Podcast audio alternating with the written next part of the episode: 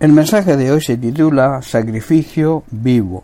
Dios, antes de que estemos dispuestos a morir por Él de una manera física, lo que más desea es que sacrifiquemos nuestra vida, o sea, que la dediquemos a servirle en la obra de rescatar a los perdidos. A esto se le llama sacrificio vivo. En Génesis capítulo 22 versículos 7 al 9 vemos una conversación que tuvo Abraham con su hijo Isaac. Isaac le dijo, Padre mío, y él respondió, heme aquí mi hijo, y él dijo, he aquí el fuego y la leña, mas ¿dónde está el cordero para el sacrificio? Padre, tenemos fuego y tenemos leña, pero ¿dónde está el cordero que le vamos a ofrecer a Dios? Y respondió Abraham, Dios se proveerá de cordero para el sacrificio, hijo mío, e iban juntos. Y cuando llegaron al lugar que Dios les había dicho, edificó allí Abraham un altar y compuso la leña, y ató a Isaac su hijo y lo puso en el altar sobre la leña. En el corazón de Abraham había un deseo de sacrificarle a Dios por encima de todo un sacrificio vivo de obediencia. Abraham estaba dispuesto a sacrificar al hijo de la promesa. Recordemos que Dios le había prometido ser padre de multitudes sabiendo que Dios era capaz de proveer a un muerto su hijo lo necesario para que esa promesa se cumpliera. Abraham, antes de sacrificar físicamente a su hijo, le había hecho a Dios un sacrificio vivo de obediencia. Estar dispuestos a morir por defender nuestra fe en Jesucristo es algo que Dios aprecia, pero realmente lo que Dios desea es el sacrificio de nuestra vida, un sacrificio vivo, para servir en su obra, es decir, dedicar nuestra vida para llevar a cabo su plan de salvación para esta humanidad. Por eso una de sus últimas frases en esta tierra fue y sus órdenes id y hacer discípulos.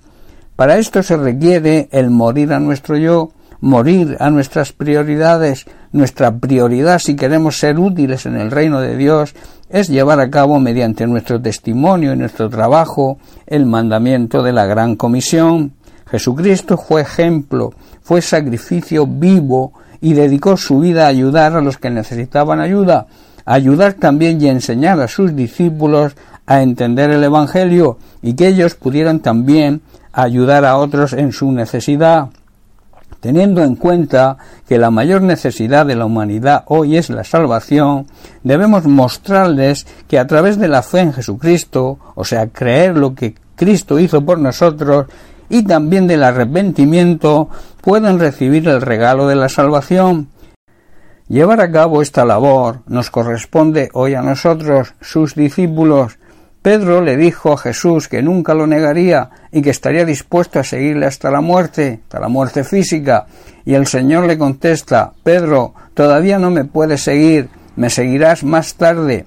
Antes debes dedicar, sacrificar tu vida para servir a los demás y debes hacer tu trabajo. De ahí que le diga tres veces después de preguntarle si lo amaba, apacienta mis ovejas.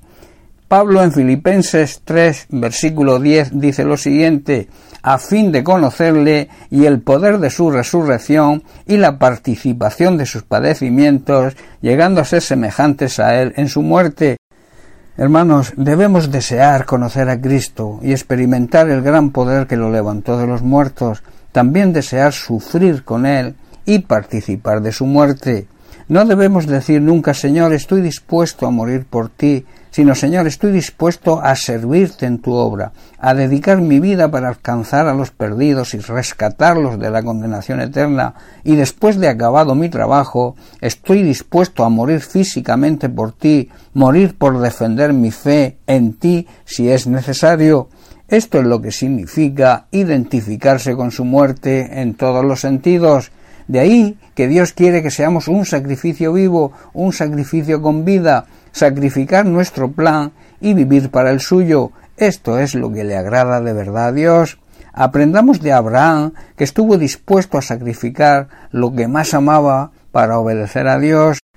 En Romanos capítulo 12 versículo 1 Pablo dice lo siguiente Por lo tanto, amados hermanos, os ruego que entreguéis vuestro cuerpo a Dios por todo lo que Él ha hecho a favor de vosotros, que sea un sacrificio vivo y santo, la clase de sacrificio que a Él le agrada. Esa es la verdadera forma de adorarlo. ¿Qué ¿Qué te impide que seas ese sacrificio vivo que el Señor te pide? ¿Qué te ata para que no puedas responder a su llamado? En la parábola del joven rico vemos que la atadura que le impedía seguir a Cristo era que tenía muchas posesiones, muchas riquezas y le dio prioridad a ellas y a la codicia, lo que impidió aceptar la invitación del Señor. Quizá no estés dispuesto a ofrecer y a ser ese sacrificio vivo y santo y le das prioridad a tus ideas y proyectos, pero servir en el plan de Dios es lo realmente importante. Él quiere que seamos un sacrificio en vida y que llevemos a cabo su plan aquí en la tierra. Este es el sacrificio que acepta Dios, el sacrificio que a Dios le agrada y que hace que Dios se sienta orgulloso de nosotros. Bien, pues hasta aquí el mensaje de hoy. Que Dios te bendiga. Un abrazo.